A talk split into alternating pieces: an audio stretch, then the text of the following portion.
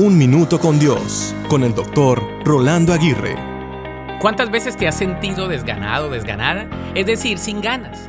Como bien escuché el otro día, ¿sabes que algo anda mal cuando sientes cansancio del que no se cura ni durmiendo? Cuando esto nos pasa, ¿qué debemos hacer? Lo primero es reconocer cuál es nuestro estado en nuestra vida física, emocional y espiritual. A veces no nos tomamos el tiempo para detenernos y evaluar lo que esté pasándonos. El activismo nos consume y con este el deseo de seguir hacia adelante. También debemos tomar un tiempo para detenernos, evaluar e identificar las áreas de nuestra vida que puedan estar drenando nuestras fuerzas.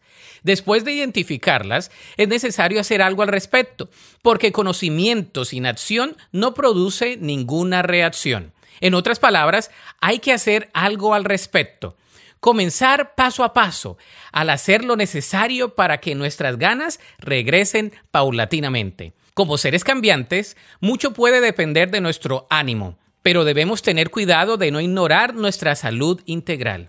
Dios nos dará la sabiduría y las fuerzas. La Biblia dice en Isaías 41:10, no tengas miedo, porque yo estoy contigo. No te desalientes, porque yo soy tu Dios. Te daré fuerzas y te ayudaré. Te sostendré con mi mano derecha victoriosa. Para escuchar episodios anteriores, visita unminutocondios.org.